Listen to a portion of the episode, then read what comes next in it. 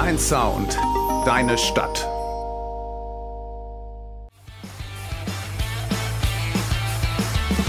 Mathe 1 Die neue Radiosendung bei Radio Hanau. mit interessanten Persönlichkeiten aus dem Rhein-Main-Gebiet und darüber hinaus. Mit mir, Jens Gottwald. Und mir, Kevin Christon. Einschalten. Jeden Samstag ab 13 Uhr.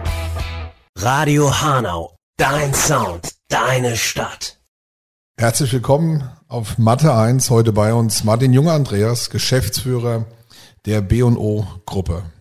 Hallo. Servus, hi. Schön, dass du da bist und der Einladung gefolgt bist. Mit dem 9-Euro-Ticket bist du gekommen. Hat sich das gelohnt? Ich bin nur teilweise mit dem 9-Euro-Ticket gefahren, nicht die gesamte Strecke. Das wäre von Leipzig bis nach Frankfurt zu aufregend und zu lange gewesen. ja. An den Stellen, wo ich gefahren bin, hat sich aber ganz gut gelohnt. Die S-Bahn war heute früh nicht so voll. Ich habe mit Bekannten gesprochen, die sind am Wochenende Richtung Stuttgart unterwegs gewesen. Das hat zu einem Überlastung der Züge und einem Achsbruch geführt. Die mussten dann alle raus und haben über 10 Stunden gebraucht. Also an der Stelle hat sich für mich gelohnt, weil ich bin gut durchgekommen. Okay, aber nach Sylt willst du ne, quasi nicht fahren. Nein, da sind ja schon genug Leute da, muss ich nicht. Okay. Also da werden schon Partys gefeiert, Kevin. Aber kommen wir doch mal zu unserem Thema. Die B&O-Gruppe, Martin, besteht mittlerweile aus 12 GmbHs, Da hab ich 30 Standorten, glaube ich. Ihr habt über 2000 Mitarbeiter, weit über 2000 Mitarbeiter und, glaube ich, mittlerweile einen Umsatz von 510 Millionen Euro. Sag uns mal ganz genau, welche Funktion übst du denn aus und was sind so in kurzen Worten deine Aufgaben? Ja, ich bin aktuell als Geschäftsführer äh, bei der Bau und Projekte angestellt. Das ist äh, eine Gesellschaft, die in, in Mitteldeutschland, dazu zählt Rhein-Main-Gebiet, die größeren Bauvorhaben abwickelt. Bin dort in der technischen Geschäftsführung unterwegs, heißt das ganze operative Geschäft liegt in meiner Verantwortung. Wir haben aktuell sechs Standorte. Einer davon ist in Raunheim in der Nähe von Frankfurt für das äh, gerade genannte Gebiet. Wir haben in der eigenen Gesellschaft ungefähr 220 eigene Mitarbeiter, davon 40 gewerbliche. Also wir haben auch im, im Sanierungsbereich mit eigenen Handwerkern wieder einen stärkeren Fokus. Bin damit ein Teil der, der Baugruppe, was wiederum ein Teil der gesamten B&O-Gruppe ist. Ich hatte es schon mal im Steckbrief angerissen. Wir versuchen also über den gesamten Lebenszyklus von Gebäuden, von der Errichtung über die Instandhaltung bis hin zum Rückbau alles abzubilden. Und dafür sind wir in verschiedenen Geschäftsbereichen und in verschiedenen, verschiedenen GmbHs organisiert. Und wie gesagt, B&O Bau und Projekte ist für Mitteldeutschland im größeren Projektbereich verantwortlich. Das ist schon relativ umfangreich. Für unsere Zuhörerinnen und Zuhörer beschreibt doch nochmal genauer, was ist so das Besondere bei B&O und was macht ihr da genau? Also gerade jetzt, ich sage jetzt mal, wenn ich auch an den Bereich Neubau denke. Ja, wir haben eigentlich zwei Kerngeschäftsmodelle. Das eine ist die, die Sanierung, dort vor allen Dingen auch äh, im bewohnten Zustand. Jetzt viele Gebäude, die in den 50er Jahren errichtet wurden, haben jetzt ihre Halbwertszeit erreicht, müssen also kernsaniert werden. Vor allen Dingen hier im Rhein-Main-Gebiet ist eben das Thema, dass äh, Wohnraum knapp ist. Das heißt, man kann die Mieter nicht immer in Ausweichwohnungen umsetzen. Wir haben dann ein Modell entwickelt, wo man relativ schnell und mit einer annehmbaren Belastung, es bleibt am Ende eine Belastung, die Sanierung relativ schnell durchführt.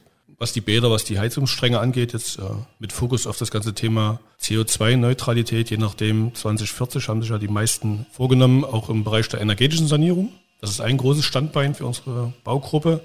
Das zweite Thema ist der Neubau in den Ballungsräumen. Dort haben wir seit ungefähr sechs Jahren ein Produkt, wo wir in einer Holzhybrid-Bauweise relativ schnell bauen können. Wir sind jetzt schon seit über zwölf Jahren im Holzbau aktiv, haben also 2008 angefangen, uns dort in dem Bereich zu engagieren, haben dann 2010 das erste Holzhaus knapp unter der Hochhausgrenze gebaut, auf unserem eigenen Testgelände unten in, in Bad Aibling am Stammsitz und haben seit zehn gemeinsam mit Kunden, auch hier im Rhein-Main-Gebiet, das Produkt so geschärft, dass wir eben 2017 in den Markt gegangen sind, haben jetzt hier in der Region über 500 Wohnungen in der Bauweise schon, schon gebaut. Und das ist auch so mal so ein, so ein spezieller Bezug, den ich jetzt persönlich zu Hanau habe. Das erste serienreife Haus haben wir seinerzeit hier in Hanau 2017 gebaut in der Lehmbachstraße.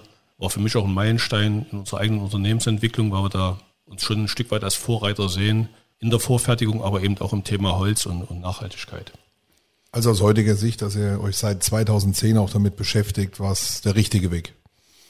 Aktuell stand ja. Ja.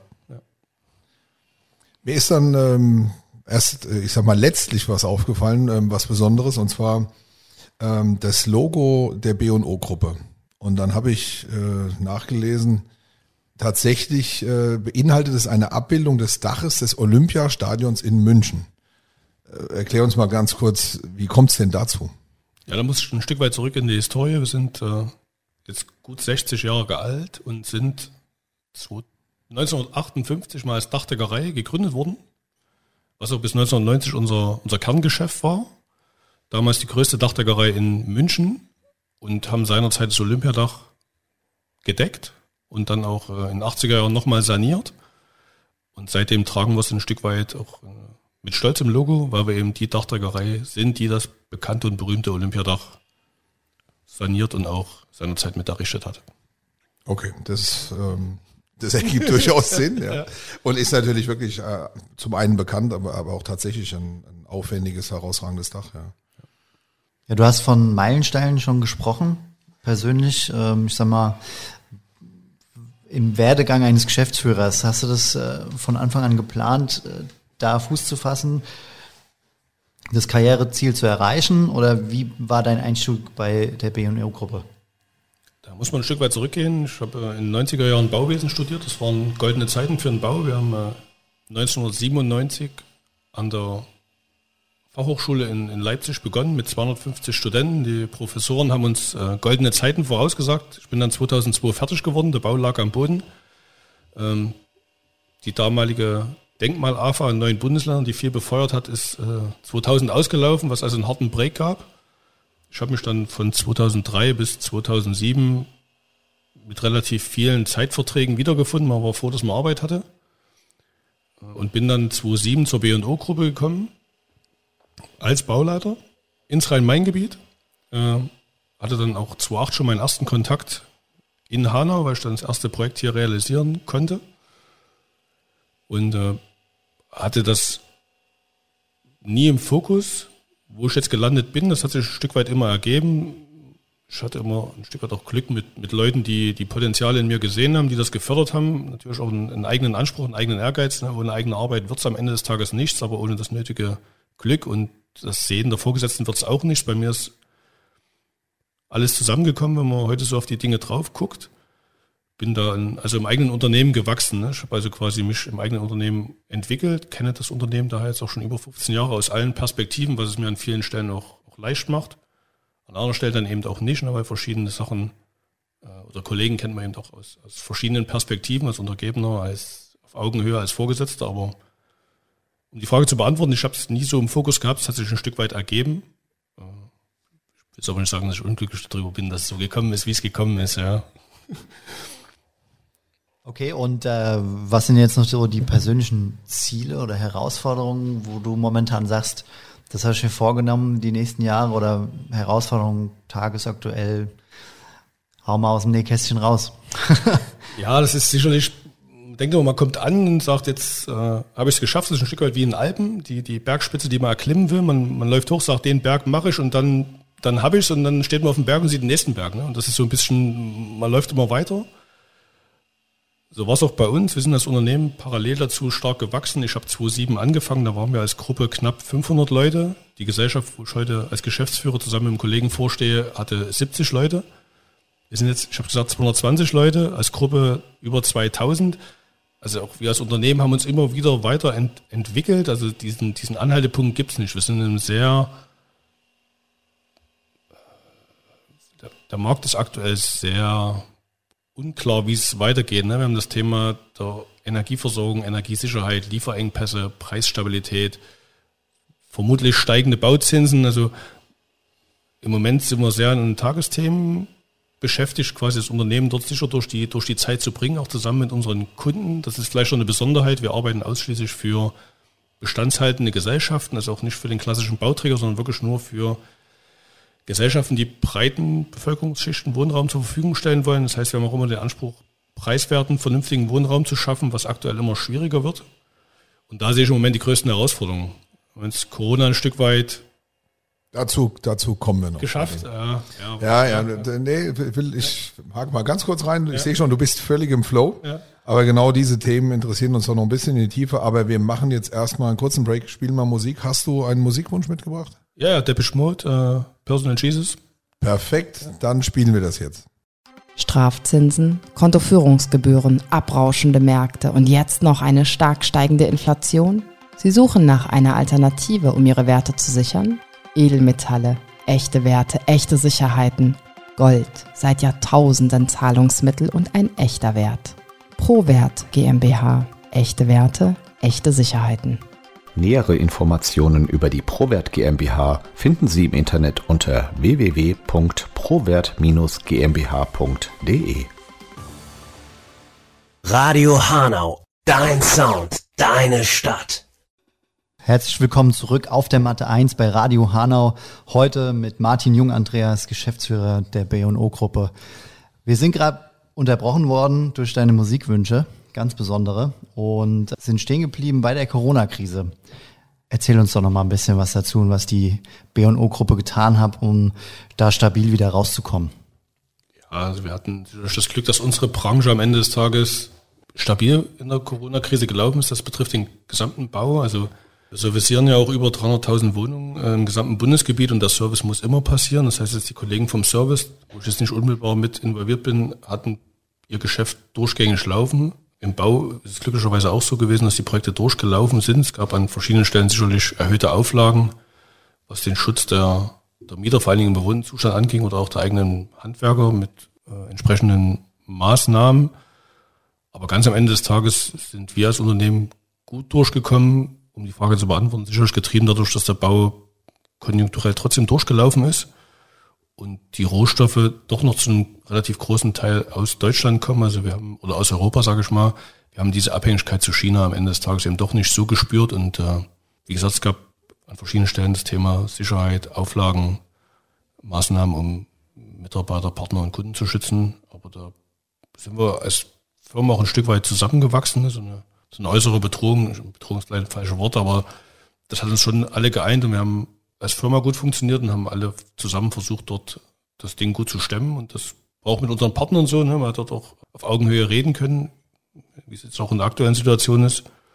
Okay, ähm, wenn man jetzt mal von der Corona-Krise weggeht, ähm, klar, Rohstoffmangel momentan ein großes Thema. Du hast vorhin auch kurz angerissen, dass man ähm, nachhaltig und auch preiswert irgendwo versucht, ähm, da für die Kunden zu arbeiten. Ähm, ist es denn ein großes Thema momentan, der Rohstoffmangel bei euch? Gerade wenn man jetzt äh, davon ausgeht, dass das meiste aus Deutschland kommt? Ja, es ist Verfügbarkeit und äh, Preis. Ich will mal zwei Beispiele sagen. Äh, der Kubikmeter Konstruktionsvollholz kam im, sagen wir mal, März 2021 ca. 300 Euro. Im Juni desselben Jahres war er bei 1200 Euro. Jetzt aktuell liegen wir bei 700 Euro. Je nach Perspektive habe ich jetzt einen günstigen Preis oder eben einen hohen Preis.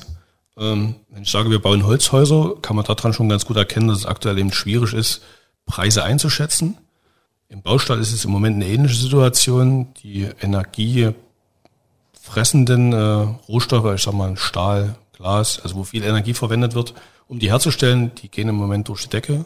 Die Tonne verbauter Stahl hat sich fast verdoppelt im im Preis. Und das merkt man dann schon, ähm, wo wir wieder bei einer Stelle sind, wenn wir unseren Kunden eben Häuser bauen, wo wir sagen, am Ende des Tages muss eine Miete rauskommen, die sich jeder leisten kann und auch eine gewisse Preissicherheit bei einer Finanzierung muss stehen, ist es eben aktuell sehr anspruchsvoll, vor allen Dingen bei länger laufenden Projekten, weil man sich eben nicht das gesamte Material hinlegen kann. Also das Thema Preis und an anderer Stelle eben auch das Thema Verfügbarkeit. Jetzt in dem Kesselbereich, was Heizungsanlagen angeht, haben wir aktuell fast Lieferzeiten von einem halben Jahr weil eben verschiedene Bauteile fehlen. Der eine oder andere kennt es aus der Automobilindustrie. Wenn ein Chip fehlt, geht das Auto eben nicht. Das ist bei uns eben genauso. Die Technisierung im Bau nimmt eben auch zu und da hängen wir eben an den Stellen eben auch noch ein Stück weit an Lieferanten, die dann doch aus Fernost kommen. Also wir wissen es im Moment selber nicht, ja. Springen wir nochmal zurück zu Corona. Was, was mich noch persönlich interessiert. Ähm, Gab es da Veränderungen bei euch, äh, gerade im Verwaltungsbereich mit dem Thema Homeoffice? Waren viele im Homeoffice und jetzt, ich sage jetzt mal, wir sind ja jetzt in so einer Phase, wo sich das Thema etwas beruhigt hat. Wollen jetzt noch viele im Homeoffice bleiben? Gab es da vielleicht auch in der Organisation bei euch Veränderungen im Unternehmen? Ähm, auf der Baustelle ist im mobilen Arbeiten natürlich ganz schwierig. Da war das also weniger der Fall. In der Verwaltung hatten wir schon einen großen mobilen Arbeitsanteil. Ähm, auch für mich persönlich eine Lehre. Verschiedene Sachen muss man nicht aus dem Büro heraus machen. Ich war, bin eher noch der analoge Typ, äh, liegt vielleicht auch in meinem Alter habe mich jetzt belehren lassen, also dass auch durchaus die eine oder andere Besprechung auch gerne über einen Teams-Chat, um jetzt mal was zu nennen, stattfinden kann, ne, wo man nicht präsent sein muss. Verschiedene Sachen müssen nach wie vor präsent sein. Also auch ich bin selber effizienter geworden, versuche jetzt auch Dinge mehr mobil zu regeln. Ähm, wir sind jetzt an der Stelle, dass viele wieder ins Büro wollen, aber gerne in einer, in einer Mischkonstellation. Es gibt durchaus Arbeiten, eine Buchhalterin muss nicht jeden Tag in einem Büro sitzen, weil die Buchungssätze hat, Dinge durcharbeitet. Jemand, der in einem Projektteam gerade an einem Holzhaus entwickelt und dort in einem Team zusammenarbeitet, ist dann doch eher mal jemand, der sich persönlich vor Ort trifft. Äh, also eine Mischform ist das, was sich so bei uns herauskristallisiert. Den rein mobilen Arbeiter gibt es ganz wenig und den, der nur noch im Büro ist, eben auch. Also wie immer die, die Mitte. Ja. Okay, aber da liegt ja, sag ich mal, voll im Trend. Ne? Also es ist so eigentlich das, was man jetzt überall so hört, dass so Mischformen sich rauskristallisieren. Mit teilweise zu Hause, teilweise im Büro. Ja. ja. Du hast gerade ähm, deine persönliche Komponente auch angesprochen. Wie gehst du denn mit Krisen um? Kommt mal ganz schnell so in das äh, Glückskeks-Thema. Ne? Ich sehe es als Chance. Ich reflektiere mich, aber am Ende des Tages ist es wirklich so. Äh, Wenn es schwerfällt, äh, es ist, am Ende ist es immer auch eine Chance. Und äh, ich versuche daraus zu lernen. Also einer der Leitsprüche, die ich selber habe, ist, Profis machen Fehler nur einmal. Man sollte also nicht zweimal dasselbe provozieren. Manchmal kann man nichts für Krisen. Es gibt äußere Einflüsse. Wir haben gerade über Corona gesprochen, über den Krieg in der Ukraine. Das sind Dinge, die sind einfach so, wie sie sind. Die muss man hinnehmen. Damit muss man mit den Auswirkungen, die es für einen hat, leben. Äh, aber es gibt an vielen Stellen auch Ansätze, wo man sagt, da gibt es schon eine Chance draus und, und die muss man einfach suchen. Sicherlich ist es manchmal schwieriger, sich dazu motivieren. Aber nicht so lange wie ihr zwei ist, aber doch schon mal eine gewisse Zeit lang äh, Sport gemacht in einer höheren Frequenz und äh, daher kenne ich das so ein bisschen, dass eben bevor es aufwärts geht, es erstmal wehtut und abwärts geht. Ja, Stichwort Sport. Was hast du denn gemacht? Ich habe Ringen gemacht. Da sind wir genau richtig zu dritt auf der Matte. Ja, ja gut, zwei gegen einen. ja, gewichtsmäßig bin ich da nicht mit dabei, aber ja. Was für ein Gewicht hast du gekämpft? Ich habe mit 14 äh, aufgehört, habe mit 7 angefangen und bin dann mit 48 Kilo rausgegangen. 48. Mhm. Also das ist quasi was, was der Jens auch gerade auf der Waage hat. Ungefähr. Also knapp daneben. Ja. Ich habe gerade überlegt, aber ja, das, ja, ja. Am rechten Oberschenkel. Aber Sport, äh, deine, deine Liebe hängt ansonsten, ähm, was du uns so erzählt hast, am Fußball? Ich sehe es mir ganz gerne an. Ja. Ich, war nie, ich war nie der Fußballer. Ähm, da war es auch immer ein Stück weiter Event mit den Kumpels. Das Drumherum hat mich auch immer ein Stück weit gereizt. Äh, ja, dann verrat uns wo drumherum mit den Kumpels. Wo geht man da so hin? Na, wir sind früher in, bei uns im, im hiesigen Verein, äh, das war Lok Leipzig. Und, spielen, haben und heute? Ja, heute weniger, wenn dann doch nochmal mit, äh, mit Zugereisten, die gerne mal Bundesliga-Fußball sehen wollen und dann nehmen wir die gerne mal mit zur RB und dann gucken wir uns auch mal das eine oder andere. Also Leipzig auch. RB Leipzig, ja. ja okay. Ja, ist keine Schande, kannst ruhig raushauen, ja. Auch wenn du hier in einem Eintrachtgebiet bist. Ja, wir hören uns gleich wieder. Wir machen nochmal Pause und spielen etwas Musik. Dein zweiter Wunsch, Martin? Äh, Johnny Cash hört. Gut. Viel Spaß. Radio Hanau. Dein Sound. Deine Stadt. Herzlich willkommen zurück auf Mat 1. Heute mit Martin Jung, Andreas, Geschäftsführer der B&O-Gruppe. Jetzt mal ganz kurz, Jens, ich muss es korrigieren. Ich bin Geschäftsführer bei der B&O-Gruppe. Wir sind ganz viele Gesellschaften. So einen Obergeschäftsführer haben wir an der Stelle nicht. Wir haben einen Eigentümer und Visionär, ist der Dr. Böhm, aber den Geschäftsführer der B&O-Gruppe gibt es bei uns nicht. Okay, gut. Dann, dann ähm, Martin, der Geschäftsführer einer der Kapitalgesellschaften der B&O-Gruppe. Kein, kein Ding, es ist ja ist auch wichtig, ja. Das hättest du schon viel früher machen müssen. Nein, ich wollte. Schön, schön, dass du jetzt wach bist. Aber vielleicht haben wir jetzt was losgetreten und du kriegst die Stelle. Lassen wir mal so stehen. Ja, kommen wir doch zu diesen, zu diesen ganzen Themen. Da haben wir, da haben wir nämlich noch eins, was uns so, so ein wenig Probleme bereitet, sicherlich ähm, bei dem gesamten Thema auch Bauen. Wir haben ja ähm, Arbeitskräftemangel, wird seit Jahren beklagt äh, im Pflegebereich und mittlerweile natürlich auch schon seit längerem im Handwerk. Und das spielt euch ja, sag ich mal, voll rein. Ähm, was macht ihr gegen, ich sage jetzt mal, diesen Trend, dass wir immer mehr, ähm, ich sage jetzt mal, Probleme in diesen Bereichen bekommen, weil einfach die Fachkräfte fehlen, vielleicht auch viele sich umorientieren in andere Sparten. Bildet ihr selbst aus? Habt ihr besondere Strategien? Was macht ihr da so?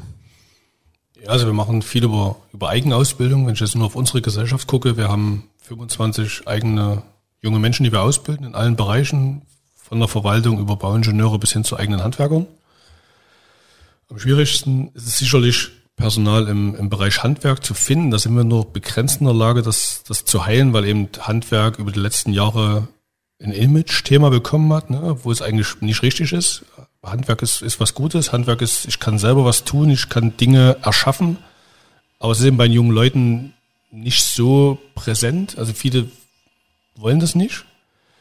Da sind uns die Hände gebunden. Da müssen wir ein Stück weit äh, auf die größeren Verbände hoffen und auf die, auf die Handwerkskammern, um da wieder die Attraktivität zu steigern. Und wir selber versuchen als Unternehmen natürlich an vielen Stellen über verschiedene Zeitmodelle, was die Arbeitszeiten angeht. Am Ende ist Baustelle eben doch noch, äh, ich muss vor Ort sein, ich muss vor Ort arbeiten. Ähm, wir versuchen dort äh, einen Trend zu setzen in Richtung Vorfertigung. Vor allen Dingen im Neubau haben wir jetzt äh, viel, wo wir sehen, dass wir die Dinge in, in Werkhallen unter industriellen Bedingungen herstellen, also dort die Arbeitsbedingungen ein Stück weit verbessern. Unsere Systeme aus Holz, wir hatten vor uns darüber gesprochen, haben aktuell einen Vorfertigungsgrad von über 60 Prozent. Also werden über 60 Prozent der Häuser fertige Wandelemente, fertige Badzellen eben in, in Werkhallen produziert, was eine wesentliche Verbesserung der Qualität für die, für die Mitarbeiter hat. Das ist sicherlich ein ganz, ganz großer Hebel. Und der zweite Hebel ist sicherlich auch das Finanzielle hat sich ein Stück weit gebessert. Jeder merkt, wenn die Heizung nicht geht, das ist was, was, was Essentielles, was ich brauche, wie Wohnen, Wärme, Essen. Und das ist auch schon bei, bei breiteren Bevölkerungsschichten angekommen. Also auch die Vergütung hat sich stark verbessert, muss man auch sagen. Ähm, wir gehen auch aktiv an Schulen. Ähm, wir machen noch während der Ausbildung Betreuung. Die Kollegen in Berlin haben über, ich glaube, 40 Lehrlinge, die haben dann jemand eingestellt, der sozusagen sich in der Berufsschule mit, mit, äh, mit engagiert, der Leute auch Nachhilfe gibt. Es reicht ja nicht nur handwerklich begabt zu sein, ich muss ja trotzdem auch ein Stück weit rechnen können, Mathe, Physik. Wenn wir Richtung Heizung Sanitär denken, äh, wie komplex die Anlagen heute sind, da brauchen wir schon fast ein Physik- und Mathe-Abitur, um dort überhaupt durchsteigen zu können. Und da versuchen wir einfach die Leute auch ein Stück weit zu befähigen und zu begeistern für den Job, weil eigentlich ist es auch ein, ein schöner Job, weil man sieht, wenn was, was geschaffen wurde. Deshalb bin ich am Ende auch selber in die Branche eingestiegen. Und das klingt sehr gut. Also da habt ihr tatsächlich ja schon, ich sag mal, sehr, sehr viel, ähm, was ihr, was ihr jetzt selbst da aktiv auf den Weg gebracht habt, habt, um ähm, Nachwuchskräfte zu finden. Wenn jetzt uns jemand zuhört, der, der Interesse bekommt, der insgesamt ja sagt, das ist so breit aufgestellt und er hat Lust, in irgendeiner Form sich zu bewerben, wo kann er sich hinwenden? Bewerbung at bo-gruppe.de. Ja, perfekt. Dann nehmen wir das doch gerade mit. Also, wenn jetzt jemand möchte, einfach dort anfragen und herzlich gerne mehr Informationen einfordern oder sich einfach bewerben. Ja, Martin, ähm, du hast vorhin angeschnitten, in Hanau ein Projekt begleitet. Kannst du uns dazu mehr sagen? Und kannst du uns auch noch mal sagen, was so momentan für dich das Lieblingsprojekt eurer Gruppe ist, wo du immer mal dran denkst am Tag und sagst, wow, toll, dass ich das begleiten darf. Ja, okay, das ist wieder ein vielschichtiges Thema. Äh, mein erstes Projekt in Hanau, das merkt man sich, war, war in Lamboy, eine Denkmalsanierung. Ist am Ende nicht so geworden, wie wir es uns gedacht haben. Wir hatten einen Holzschutzgutachter drin, wir haben verschiedene Deckenfelder beprobt, das sah alles ganz gut aus. Da haben wir angefangen mit Bauen. Ich habe mich am Ende wieder gefunden im Keller des Hauses, konnte bis in den Dachboden hochgucken. Haben also alle Decken erneuert und äh, ist dort vor der Straße äh, und Lamboy Straße 9, also wen es interessiert. Äh, ist am Ende wirklich gut geworden und da haben wir auch äh, ein Folgeprojekt dann dort gemacht, also wirklich ein, ein schönes, anspruchsvolles Projekt, wo auch, wo auch der Ingenieur gefordert war. Äh, ein zweites Projekt in Hanau, ich hatte es vorhin schon gesagt, die Lembachstraße, äh, wo wir 2017 das erste Systemhaus gemeinsam mit der BG Hanau gebaut haben. Unser erstes Haus aus der Serienproduktion, sage ich mal. Das war sicherlich ein Meilenstein. Dann gibt es in Hanau irgendwie viele Meilensteine. Das nächste Projekt war dann in dann Otto-Wetz-Straße, dann haben wir auch in Hanau das erste Systemhaus mit Fertigbadzellen gebaut. Also viele Meilensteine unserer Entwicklung konnten wir hier, konnten wir hier umsetzen, gemeinsam mit Kunden. Das war schon cool, muss ich sagen. Auch für mich selber, weil ich eben da ein Stück weit mit involviert war.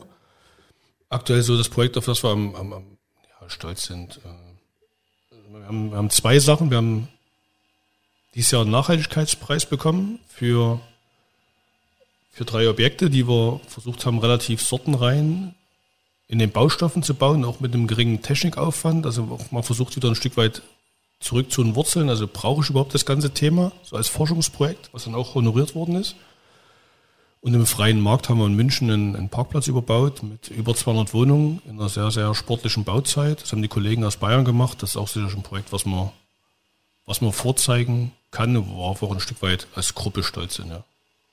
Du hast gerade angesprochen, Nachhaltigkeitspreis 2022. wer hat das Ganze, ähm, ich sage jetzt mal, vergeben, diesen Preis? Den hat vergeben äh, über den Bund. Da gibt es eine Jury, da ist auch der DGNB mit involviert und den gibt es immer in mehreren Kategorien. Wir haben es im Bereich Architektur bekommen. Also letzten Endes ein großer Bundespreis und DGNB, das ist, ähm, musst du mal kurz erklären, äh, hat mit einer Zertifizierung natürlich zu tun, der sich in mehrere Aspekte aufteilt. Ne? Also da geht es tatsächlich um das Thema ähm, Energie, Bürgerbeteiligung, also je nachdem, was man dort äh, zertifizieren lässt. Genau, und da kann man Gebäude nach mehreren Kategorien, da gibt es mehrere Standards, äh, Ja. Bronze, Silber, Gold und äh, um dort eben mal ein, ein Gütesiegel für, für Gebäude in ihrer Nachhaltigkeit zu schaffen, um es eben auch dem Endverbraucher, was am Ende ja der Bauer ist, ein Stück weit in, ja, ich vergleiche mit den Kategorien am, am Kühlschrank, ne, A, B, C, D, E oder jetzt bei den Häusern wird das auch eingeführt, hat man eben gesagt, für eine gewisse Nachhaltigkeit gibt es einen gewissen Standard. Und dafür gibt es eben den, äh, eine Vereinigung, die sich darum kümmert, die diese Zertifizierung eben durchführt. Und die beloben unter anderem auch diesen Preis mit aus. Und äh, da haben wir eben im letzten Jahr sind wir mit einer der Sieger. Wenn wir bei dem, bei dem Thema jetzt schon sind, ähm, Nachhaltigkeitspreis, eure Vorfertigungsgrade, was würdest du sagen, wo geht die Entwicklung generell hin in der Zukunft äh, auf, auf dem Baumarkt? Was, was wird sich da rauskristallisieren oder was glaubst du, was wird man vielleicht für Veränderungen, Neuerungen noch erleben? Ja, es ist, ist eine schwierige Frage. Wir stellen nur schwierige Fragen. Ja, ich merke das schon. ähm, an verschiedenen Stellen, wenn ich so wüsste, würde ich vielleicht gar nicht mehr hier sitzen, äh, wo sich der Markt hin entwickelt. Es ist wie immer zweischneidig. In den Ballungsräumen wird es nach wie vor einen Zugzug geben. Ähm, die Kapazitäten am Bau werden immer knapper werden. Es wird also immer mehr Richtung Vorfertigung gehen, aus meiner Sicht, dort wo es geht. Äh, auch im Bereich der Sanierung gibt es ja verschiedene Überlegungen, verschiedene Bauteile vorzufertigen und dann vor Ort noch zu montieren. Da reden wir über vorgefertigte Fassaden, vorgefertigte Dachelemente. Im Neubau ist das ähnlich. Ich hatte es vor uns gesagt, wir sind jetzt bei 60 Prozent in der Vorfertigung. Ähm, Das Ziel soll sicherlich mal 80 Prozent sein. Ähm, Also so viel wie möglich industriell vorzufertigen, um eben dem Fachkräftemangel entgegenzuwirken. Zweites großes Plus in der Vorfertigung ist sicherlich auch ein Stück weit die Qualität. Wer schon mal auf einer Baustelle war und dort gesehen hat, wie Fenster unter Baustellenbedingungen eingebaut werden, das kriegen sie einfach nicht so hin wie, wie in einer Werkhalle, wo es warm ist und alles in einem Takt passiert. Also ich gehe von einer relativ hohen Vorfertigung aus, um in den Ballungsräumen den nach wie vor anstehenden Bedarf zu decken. Im ländlichen Raum ist ein Stück weit die Frage, wo die Entwicklung hingeht. Also wie entwickeln sich die, die Infrastruktursituation? Wird der ländliche Raum wieder attraktiver? Gehen Leute wieder raus? Ne? Wir hatten vorhin über das mobile Arbeiten gesprochen. Muss ich überhaupt noch in der Stadt wohnen oder kann ich auch irgendwo im Westerwald oder im Odenwald wohnen und von dort aus über eine ordentliche DSL oder Glasfaserleitung meinen Job machen und vor allem das eine oder die andere wenn ich mal eine Stadt will, eine Stadt über eine vernünftige Verbindung. ne? Das ist ein Stück weit die Frage, welchen Weg wir hier eingehen. Ja, aber das ist, ist, ja, ist ja auch eine klare Aussage jetzt von dir, dass ihr euren Weg ähm, einfach so weitergehen wollt und äh, die Vorfertigungsgrade weiter erhöhen wollt. Als äh, man für Vorteile hast du jetzt viele genannt und das, das ist sicherlich bisher ja auch ein guter Weg, äh, was ihr aufgezeigt habt und darin kann natürlich schon ein Großteil der Wahrheit für die Zukunft liegen. Ja.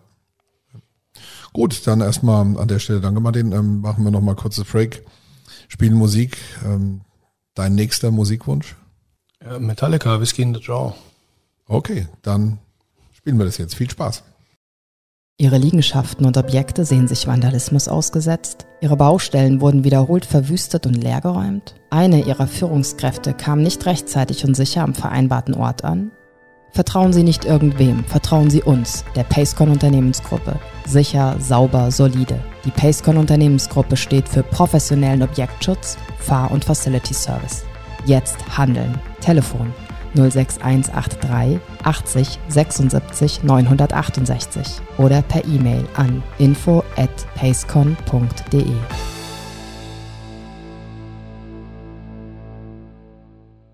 Radio Hanau, dein Sound, deine Stadt.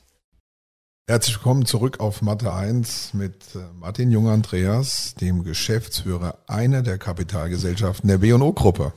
Martin, ne? das war perfekt. Ja, jetzt hast du uns doch noch verraten, das interessiert mich ähm, äh, ganz persönlich. Dich interessiert privat das Thema Geschichte. So, jetzt, das ist natürlich sehr allgemein, was du da losgelassen hast. Ähm, was, was steckt denn da dahinter? Was, was, genau verbirgt sich da dahinter, hinter diesem Stichwort? Mich interessiert die Historie allgemein. Also Dinge in der Vergangenheit gelaufen sind, warum sie so gelaufen sind, warum sich Dinge immer wieder wiederholen. Man kann viel aus der Geschichte lernen. Also viele Dinge sind wiederkehrend und äh, da bin ich recht breit unterwegs. Also geht's deutsche Geschichte, europäische Geschichte, Weltgeschichte.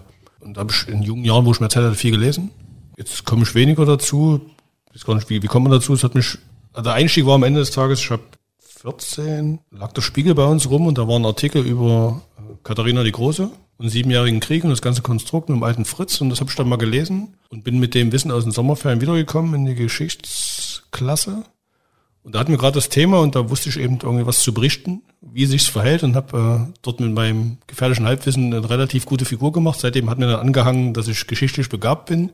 Demzufolge musste ich das Niveau eben aufrechterhalten über die gesamte Schulzeit und habe mich dann eben immer wieder damit beschäftigt und äh, wie es viel mit Dingen ist, wenn man sich damit beschäftigt, wird es eben spannend und dann steigt man tiefer ein und will mehr wissen und äh, so bin ich irgendwie ein Stück weit dazu gekommen und sehe mir auch gerne Sachen an in Städten, Bauwerke und wenn man dann den geschichtlichen Hintergrund noch ein Stück weit hat und weiß, warum ist das so, warum gibt es eben griechische Städte an der türkischen Küste, ne, das ist eben ein Stück weit oder wo kommt der Konflikt her, den die jetzt haben, das lässt sich auch viel mit Geschichte erklären, ohne dass ich jetzt darauf eingehen muss oder möchte. Nein, aber, aber schön. Also, es war einfach interessant zu lesen. Ja.